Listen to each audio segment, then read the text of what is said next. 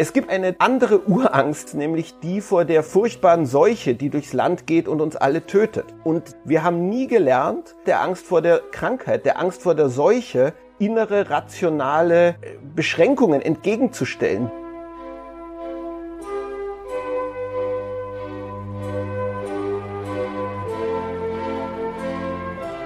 Hallo, ich heiße Sie herzlich willkommen zu Augsteins Freitag, dem Podcast des Freitag am Freitag. Hier beschäftigen wir uns einmal in der Woche mit den Dingen, wie sie sind und wie sie sein sollten und mit den Menschen, die sie besser machen wollen. Und heute geht es darum, was wir aus der Corona-Krise lernen können. Ich meine, nicht epidemiologisch, Medizinisch, virusmäßig, das müssen andere Leute beurteilen.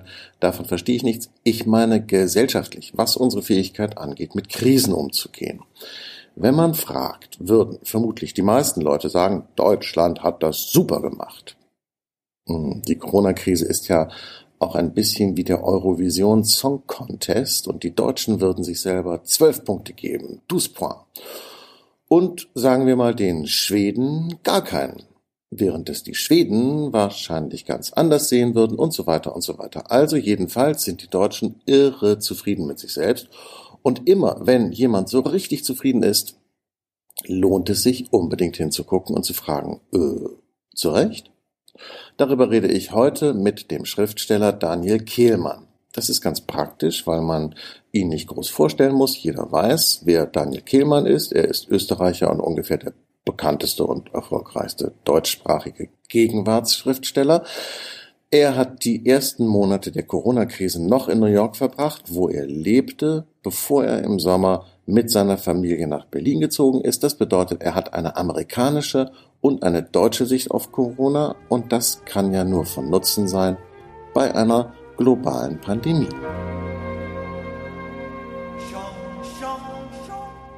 Hallo Daniel, wo bist du? Hallo, ich bin äh, daheim in Berlin. Ah, du bist noch in Berlin? Ich bin noch in Berlin. Ich fliege allerdings morgen nach Wien. Also die, die Reise ist nicht abgesagt, sondern nur ein paar Tage verschoben.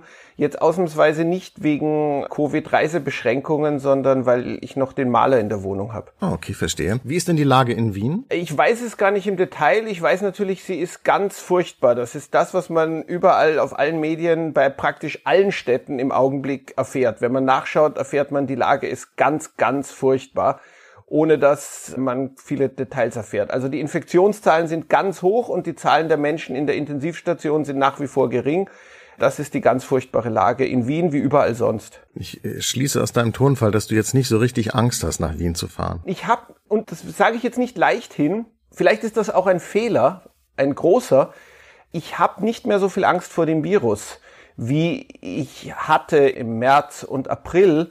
Vielleicht ist das einfach nur dass der Mensch sich an alles gewöhnt und später stirbt man daran und dann gibt's diese Aufnahme und ich werde von allen, die es gehört haben, bedauert und ausgelacht und beides zu Recht. Aber es ist tatsächlich auch so, das Anekdotische, was um einen herum geschieht, ist ja keine wissenschaftliche Basis, aber es ist doch eine Basis, aufgrund derer man Lebensentscheidungen trifft. Und ich war ja auch zum Höhepunkt der Pandemie in New York und ich kenne einfach doch inzwischen über 50 Leute, die erkrankt waren und Gott sei Dank sind alle davon äh, wieder gesund geworden und einige davon würden in jeder Hinsicht zu den Risikogruppen zählen. Das heißt, ich habe um mich herum eben dieses Erlebnis und diese Beobachtung, dass sehr, sehr viele Leute, die ich kannte, unbeschadet und auch ohne die jetzt so viel berichteten Nachwirkungen, Langzeitschäden aus der Sache hervorgegangen sind wieder.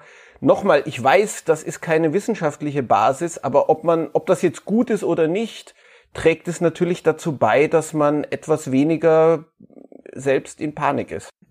Das Kuriose jetzt an unserem Gespräch ist, dass ich gefühlsmäßig und auch verstandesmäßig dem sehr zuneige was du da sagst. Wenn ich jetzt aber immer sagen würde, Daniel, das sehe ich alles ganz genauso, könnte es unter Umständen kein so spannendes Gespräch sein. Dann lass uns doch mal versuchen, weil das kannst du ja sicherlich genauso gut wie ich äh, im Inneren die andere Position einzunehmen. Warum mhm. ist das, was du eben gesagt hast, was ja eigentlich, das ist ja normaler, gesunder Menschenverstand. Eine neue Krankheit kommt, Experten sagen, es wird sehr, sehr gefährlich, die Krankheit geht mit den prophylaktischen Maßnahmen, die man macht, so durchs Land, äh, wie es halt tut. Man macht selber Erfahrungen damit in dem Sinne, dass man Leute kennt, die die Krankheit hatten und die dann so und so da durchkommen. Und man entwickelt ein eigenes Verhältnis sozusagen dazu und eine eigene Risikoabschätzung. Deine weicht offenbar erheblich von dem ab, was die veröffentlichte Risikoforderung geradezu ist, die man an uns stellt. Wie kommt es sozusagen zu diesen auseinandergehenden Wirklichkeitssichten? Naja, es ist, weil, und da nehme ich jetzt wirklich die Gegenposition zu allem ein, was ich gerade gesagt habe, die eben auch nicht falsch ist, weil es ja nicht nur um mich geht, sondern um die Angehörigen der sogenannten Risikogruppen. Und weil man ja auch sagen kann, ja, es ist eine realistische Einschätzung, dass ich mir um mein Erkranken keine großen Sorgen mache, dass ich dieses Risiko als ein akzeptables einschätze. Aber es geht ja auch darum, ich könnte die Krankheit vollkommen unsymptomatisch herumtragen und Menschen anstecken, für die das Risiko wesentlich größer ist. Und das ist auch keine rein theoretische Frage, weil ich zum Beispiel in Wien ja auch meine Mutter besuchen werde, die absolut zu einer Risikogruppe gehört.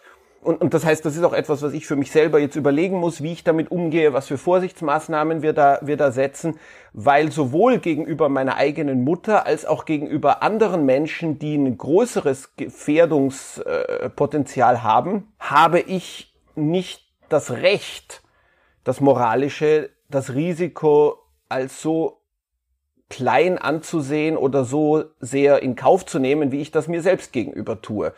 Und deswegen wäre die Gegenposition, die auch nicht falsch ist, ist natürlich große Vorsicht notwendig, nicht um meiner selbst willen, sondern um der anderen. Das liegt eben an dieser merkwürdigen Risikoverteilung dieses Virus, dass ähm, ich noch in einer Alters- und Gesundheitsbereich bin, statistisch, wo ich mir wirklich nur geringe Sorgen machen muss, aber wer über 75 ist, für den ist das tatsächlich katastrophal gefährlich. Und dieser Umstand bleibt bestehen und das macht das Ganze so kompliziert. Das wäre jetzt die Gegenposition, zu der du mich gerade aufgefordert hast, die einzunehmen. Ja. Und die ist ja nicht falsch.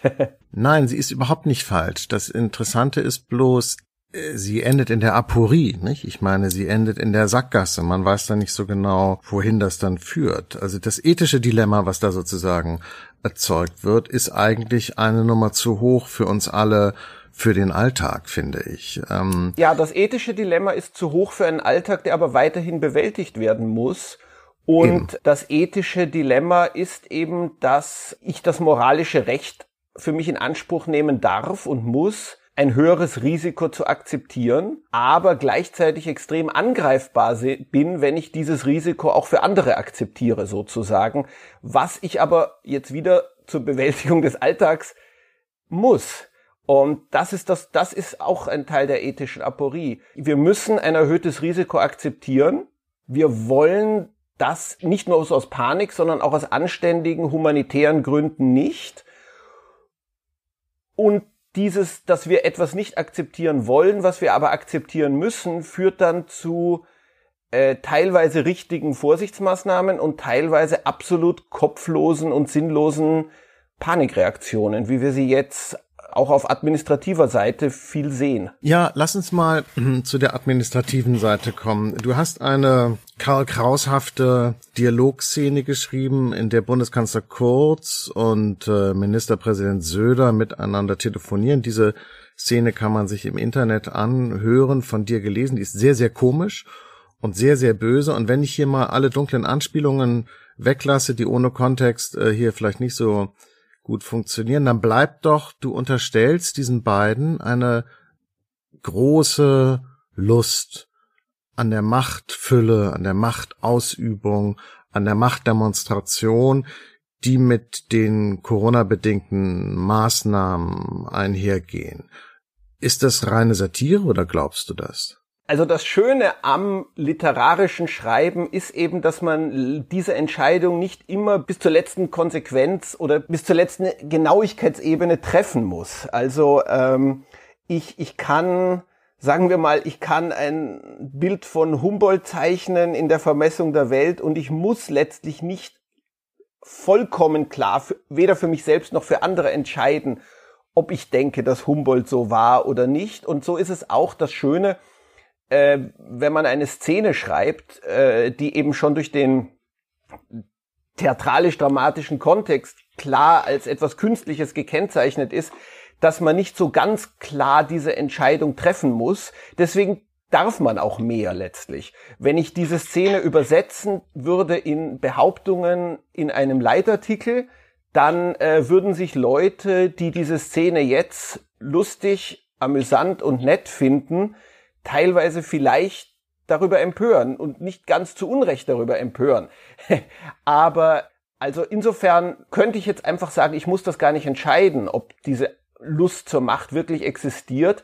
Ich will mich aber auch nicht ganz darauf hinausreden, sondern ich will schon sagen, wenn man eine gewisse Art von Psychologie sieht, die so eben auch eine bestimmte Art von ähm, im Fall von Kurz zum Populismus neigenden, im Fall von Söder zum sicher auch Populismus und auch zum Bierzelt neigenden Politiker, äh, wenn man sich das anschaut, dann hat man schon das Gefühl, ja, die beabsichtigen vermutlich nichts Böses, aber eine gewisse Lust, eine gewisse Freude daran, nun mal wirklich im vollen Umfang Macht auszuüben, ist sicher auch da. Und das ist auch nur menschlich, aber es ist auch menschlich, sich dann darüber lustig zu machen.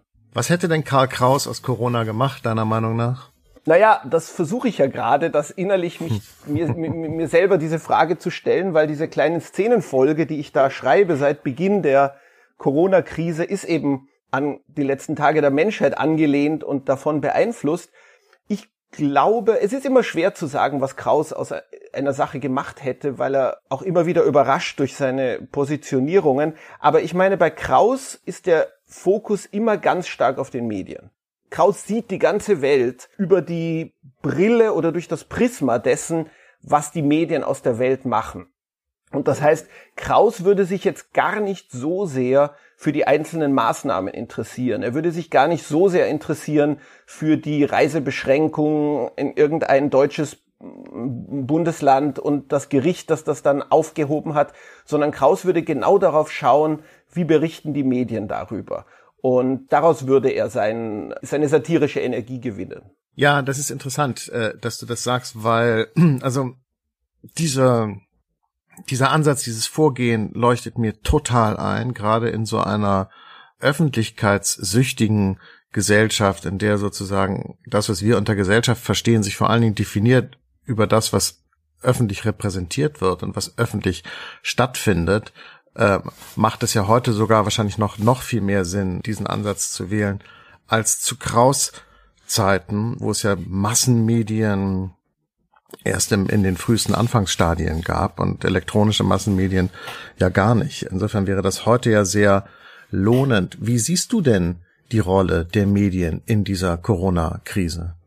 Also ich finde, auch wenn ich den Vergleich mit Amerika ziehe, stehen die deutschen Medien wieder mal gar nicht so schlecht da. Also es gibt eben auch hinsichtlich der Frage, was für Maßnahmen richtig sind, was für Maßnahmen notwendig sind, auch hinsichtlich der Frage, wie man Freiheitsbeschränkung und Grundgesetz miteinander in, in, in Einklang bringt. Es gibt doch eine echte, komplexe und vielseitige Diskussion in den deutschen Medien, und zwar gab es die schon relativ früh und jetzt inzwischen gibt's die auf einem durchaus, äh, ja, auf einer sehr, sogar sehr hohen Ebene. Was Kraus, glaube ich, heute mehr in den Blick nehmen würde. Denn die, die, die Medien haben sich in dieser Hinsicht wirklich sehr verbessert. Also die Fackel ist ja auch voll von Zitaten aus den damaligen Massenmedien, den großen Zeitungen. Und tatsächlich könnte man sich kaum noch vorstellen, dass Qualitätszeitungen so berichten. Also in dieser Hinsicht hat sich wirklich viel verbessert. Diese Trennung von Anzeigen, Geschäft und äh, redaktionellem Teil, die heute doch mehr oder weniger, zumindest als Zielvorstellung, selbstverständlich ist, gab es ja damals wirklich überhaupt nicht. Und es äh, ist also wirklich ein Feld, wo sich viel verbessert hat. Das Problem ist nur, dass das ja alles einhergeht mit einem Bedeutungs- und Machtverlust der, der traditionellen Medien. Das heißt, das, was Kraus wahrscheinlich heute mehr in den Blick nehmen würde oder was man in seinem Geiste mehr in den Blick nehmen müsste, ähm, äh, ist, sind, ist, sind die elektronischen Medien beziehungsweise die Massenmedien, die unter Social Media firmieren. Also die Diskussion auf Facebook und auf Twitter und auf anderen Social Media Plattformen. Und man hat ja durch die Wahl von Donald Trump diesen, also mir ging das zumindest so, äh, durch Brexit und Donald Trump wurde mir erst klar, etwas, worauf ich vorher überhaupt nicht geachtet habe, dass tatsächlich ein gewaltiger Teil der, der Menschheit heutzutage Informationen nur aus den sozialen Medien bezieht. Und also das ist eigentlich für die Entwicklung dessen, was in der Welt und in der Gesellschaft geschieht, leider jetzt dieses viel relevantere Phänomen. Ich finde es interessant, dass die ähm, klassischen Medien bei dir offenbar sehr gut wegkommen. Man könnte ja auch, äh, sage ich jetzt mal, in der Rolle des Advocatus Diaboli die Haltung vertreten, dass die klassischen Medien in dieser Corona-Krise von Anfang an sehr stark die Rolle des äh, Sprechers der Regierungspolitik übernommen haben, sehr stark. Ähm, äh, das stimmt Rolle auf alle Fälle, ja. Das ist sicher nicht falsch. nicht sehr stark die Rolle übernommen haben, sozusagen die, die solchen politischen Maßnahmen der, der Regierung zu vertreten, zu helfen, sie durchzusetzen. Also quasi, äh, als wären sie Teil der, der Exekutive. Das ist ja eigentlich sozusagen, wenn man jetzt mal das klassische Gewaltenteilungsmodell nimmt, nicht der Job der Medien. Das stimmt. Das äh, ist passiert und das war auch äh, rückblickend wird man ja immer etwas ähm, milder. Damals hat mich das, damals heißt im März und April, hat mich das auch wirklich schockiert, wie wenig da eine Diskussion stattgefunden hat. Im Rückblick kann man das vielleicht nicht entschuldigen, aber ein bisschen damit erklären, dass die klassischen Medien, also die Menschen, die sie gemacht haben, ja auch unter Schock standen und in Panik waren. Aber natürlich, die Aufgabe des Journalisten ist eigentlich gegen Schock und Panik äh, anzukämpfen und seine Klarheit und Kühle beizubehalten. Ich sehe aber schon auch mit Befriedigung, wie sehr sich das geändert hat. Also die jetzt gerade erschienene Ausgabe der Zeit, die geht schon ähm, auf eine ganz andere Art kritisch und klar und analytisch mit der Kopflosigkeit der Politik und der Sinnlosigkeit sehr vieler Maßnahmen äh, um als irgendein Medium, das Ende März, Anfang, Anfang April erschienen ist. Also zumindest erleben wir hier eine ziemlich schnelle Selbstkorrektur, habe ich das Gefühl. Aber es war schon so. Äh, Aber Daniel, ja. das finde ich ähm, ich, ich merke sozusagen, dass bei dir der, es ist die Bereitschaft zum Spott größer als die zur Empörung, oder? Inzwischen, ja, das ist richtig. Und ich weiß auch nicht genau, woher das kommt. Also den März und April und Mai habe ich schon in einem Zustand großer Empörung verbracht und auch des Schreckens und auch der, der Sorge. Und inzwischen bin ich viel gelassener geworden und spöttischer. Zum Beispiel auch was diese Reisebeschränkungen angeht, die wir gerade erleben, von denen ich wirklich nicht glaube, dass sie akzeptabel sind. Und ich denke auch, dass ihre Möglichkeit, die Verbreitung des Virus einzuschränken, sehr gering sind. Ich weiß nicht genau, was, woran das liegt und was das über mich aussagt. Ich finde es jetzt eher lächerlich als empörend, aber es ist natürlich genauso empörend, wie es damals war und es war damals genauso lächerlich, wie es jetzt ist.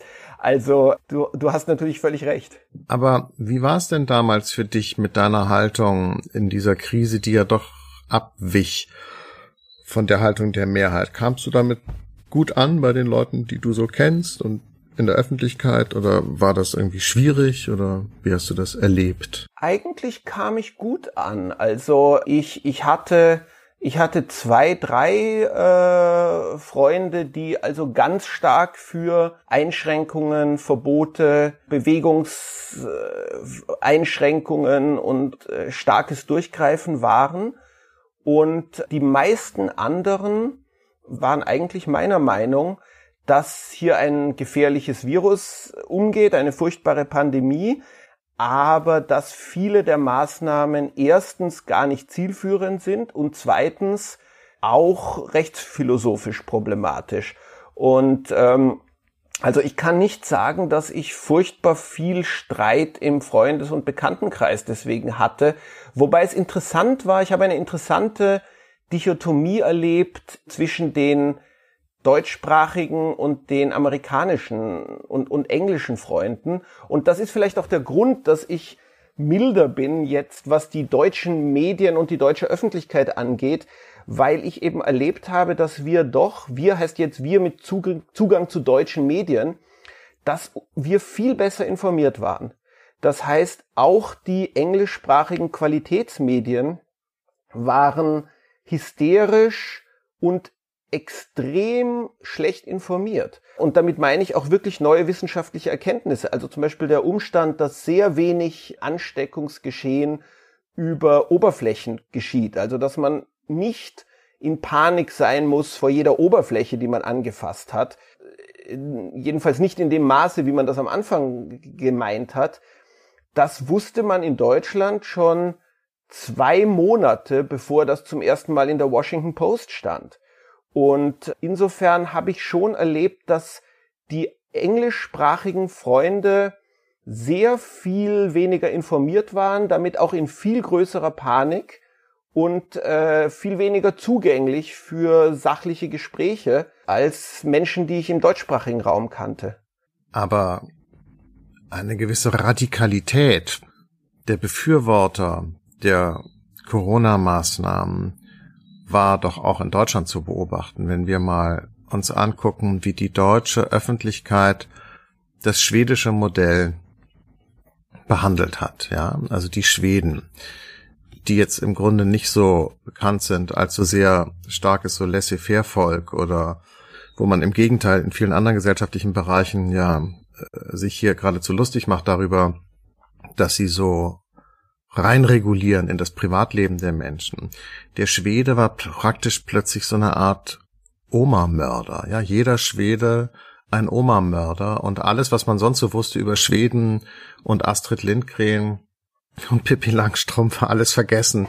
Ein Volk von Oma-Mördern und wenn man irgendwie gesagt hat, aber es könnte unter Umständen sein, dass die Schweden den nachhaltigeren, vernünftigeren Weg gewählt haben, dann war man auch gleich ein Oma-Mörder oder? Ja, ja, das ist schon richtig. Also mir schien das von Anfang an sehr nachvollziehbar, der, der schwedische Weg. Aus zwei Gründen nachvollziehbar. Und die zwei Gründe muss man eigentlich trennen.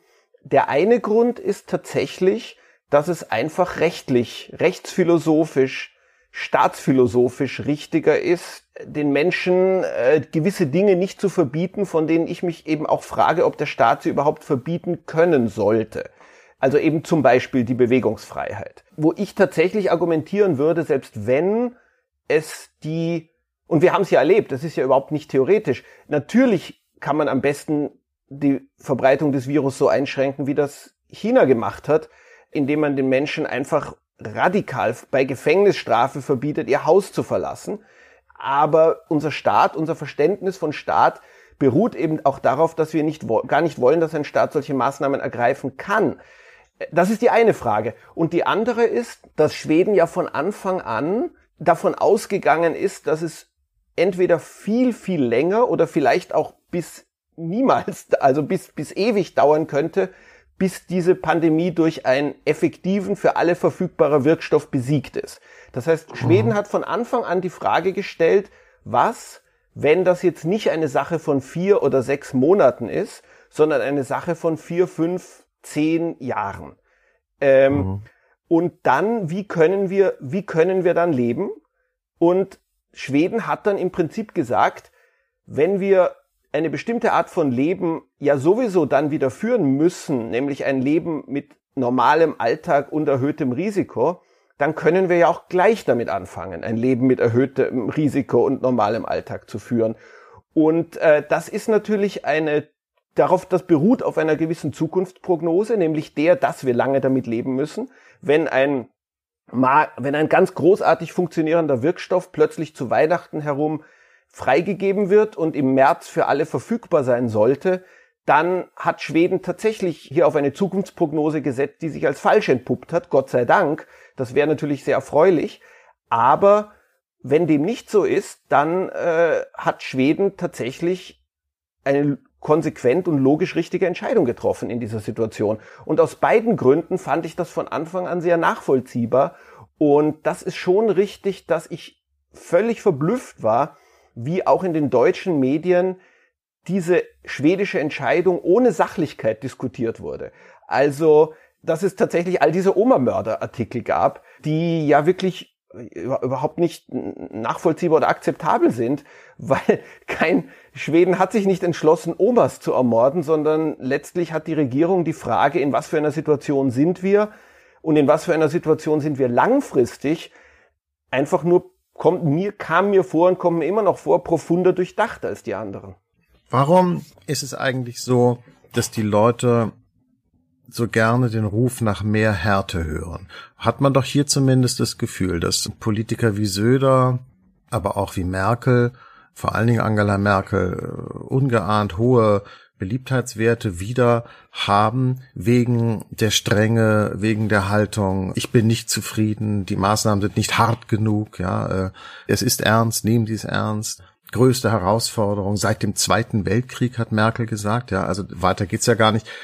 Also Pathos und Härte kommen sehr gut an. Ist das das Kennzeichen aller Krisen oder wie siehst du das?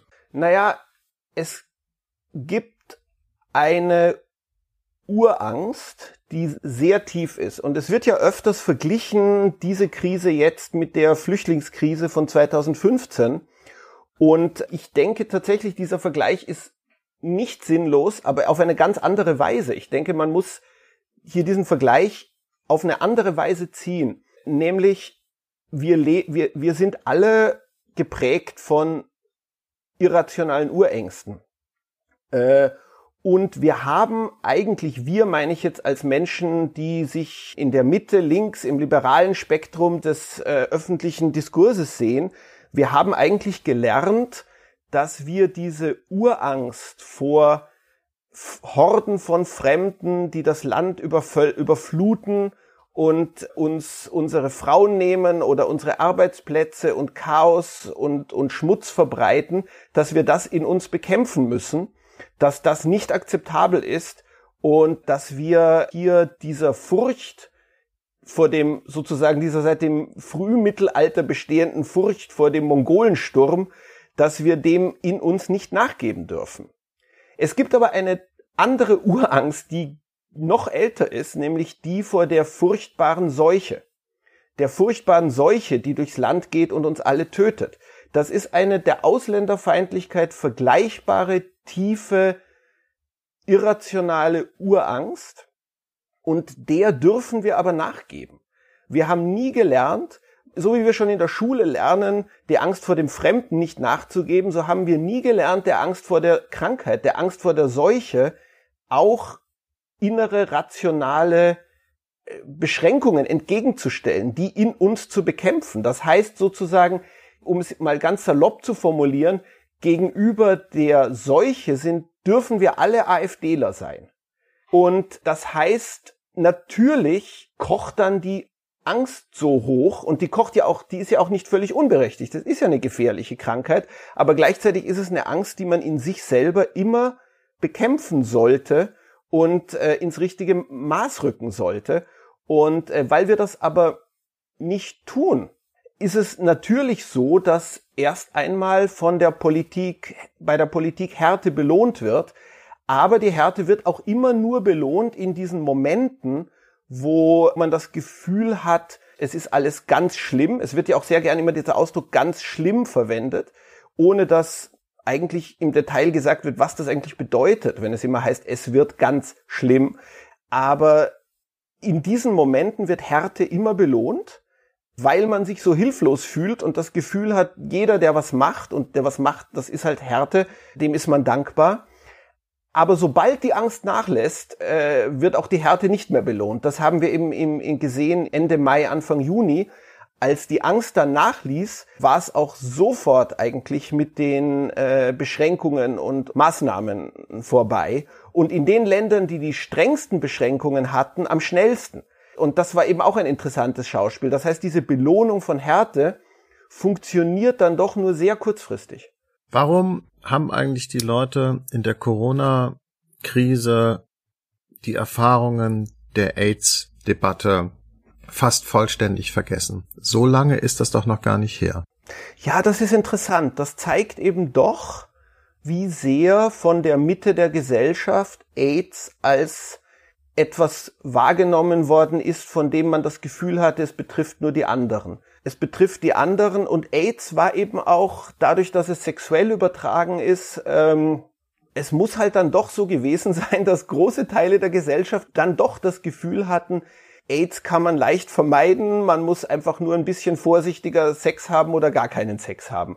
Also diese Art von Bedrohung und katastrophaler Bedrohung, das muss in der Mitte der Gesellschaft nie angekommen sein. Ich meine, wenn man ein Stück sieht wie Tony Kushner's Meisterwerk Angels in America, dann wird einem schon sehr klar vor Augen geführt, wie AIDS unter den äh, Homosexuellen in, in, in Amerika Mitte, Ende der 90er Jahre wahrgenommen wurde, nämlich wirklich als die Apokalypse, als eine buchstäbliche mhm. Apokalypse, als dies in diesem Stück auch inszeniert wird.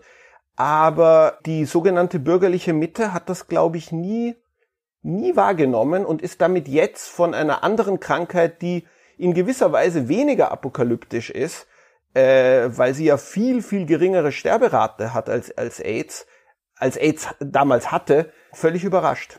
Im vergangenen Jahr haben die, die Klimaaktivisten demonstriert mit dem Slogan Unite Behind Science, ja, also versammelt euch hinter der Wissenschaft. Hat dir das in Bezug auf das Klima eingeleuchtet?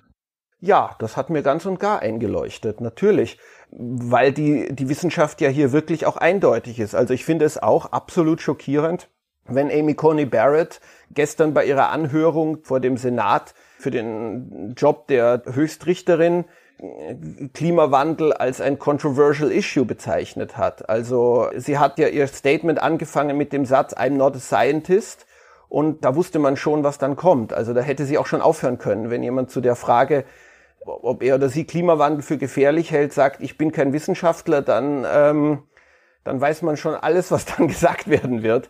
Also Unite Behind Science hat mir schon eingeleuchtet, ja. Das ist für viele Dinge im Leben der Menschen immer noch die beste Lösung. Unite Behind Science.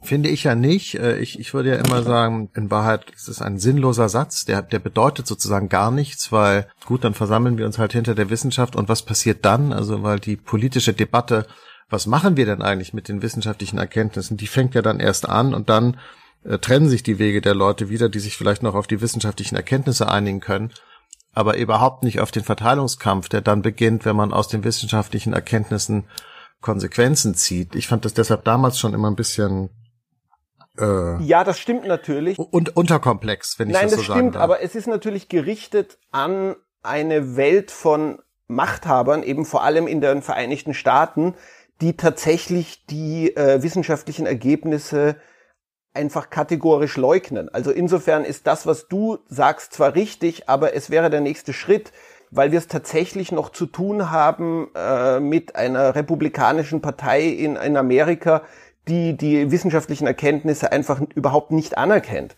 Und einer Bewegung, wo man das auch in Deutschland erleben kann.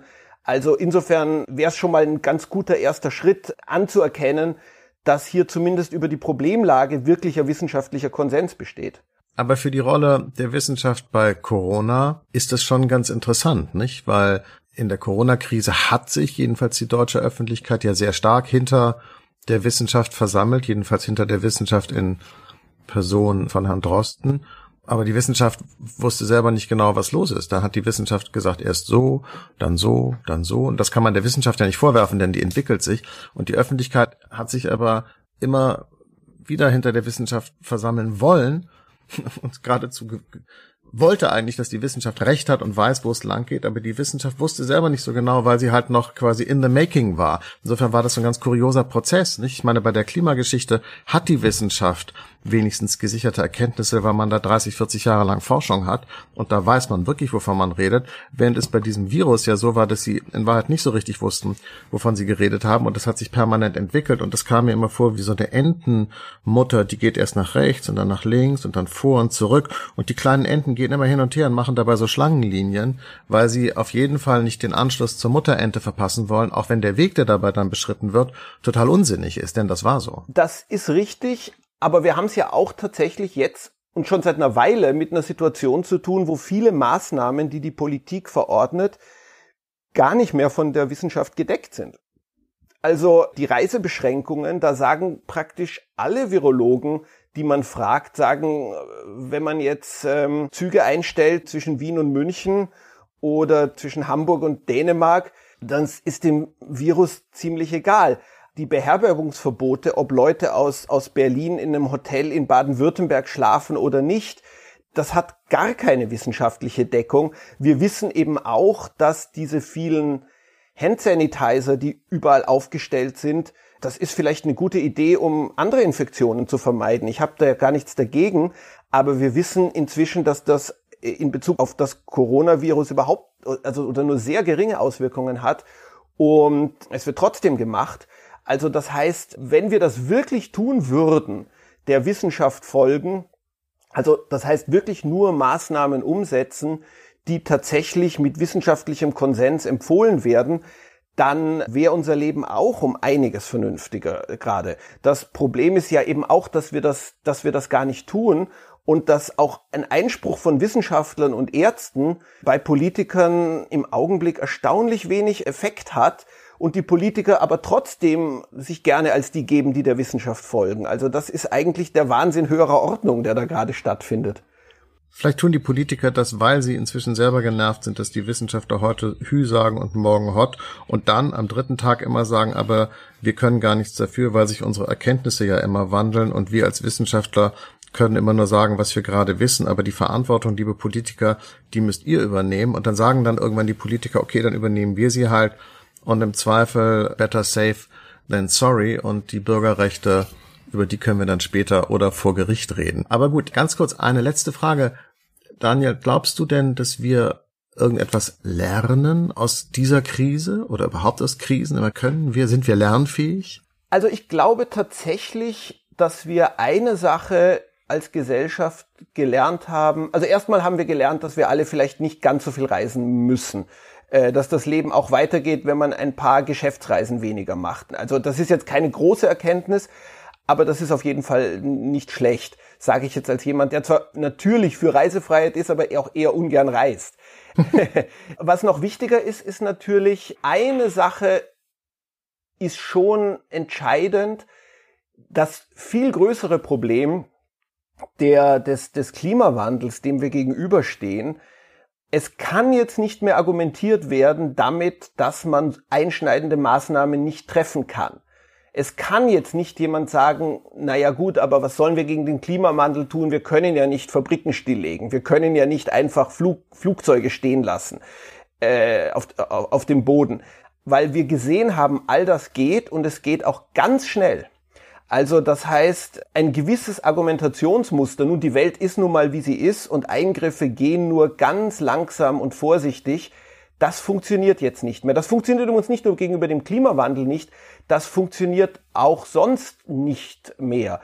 Also Slavoj Žižek weist ja auch immer wieder mit verständlicher Freude darauf hin, dass man jetzt auch, dass man, dass der Staat auch plötzlich in vorher ungeahntem und unvorstellbarem Ausmaß tätig werden kann, um in Wirtschaftsprozesse einzugreifen und eben auch staatliche Unterstützung zu geben. Also das heißt, auch der Weg zum Sozialismus, äh, sagt Zizek, und er sagt es mit Recht, ist nicht so weit, wie man immer gesagt und gedacht hat. Also das ist, glaube ich, das Wichtigste, was wir aus der Krise lernen werden. Wir sind tatsächlich in der Lage, sehr einschneidende Änderungen in sehr kurzer Zeit zu vollziehen und das global, wenn wir wollen. das wird, glaube ich, die Diskussion verändern. Ob das in der Praxis was verändert, ist eine andere Frage, aber zumindest verändert es, wie man über gewisse Dinge reden wird. Und das halte ich für signifikant. Lieber Daniel, ganz herzlichen Dank für dieses Gespräch. Ich wünsche dir eine gute und sichere Reise nach Wien und mögest du immer deine Maske über der Nase tragen. Danke dir. Danke. Okay, bis bald. Ciao. Ciao.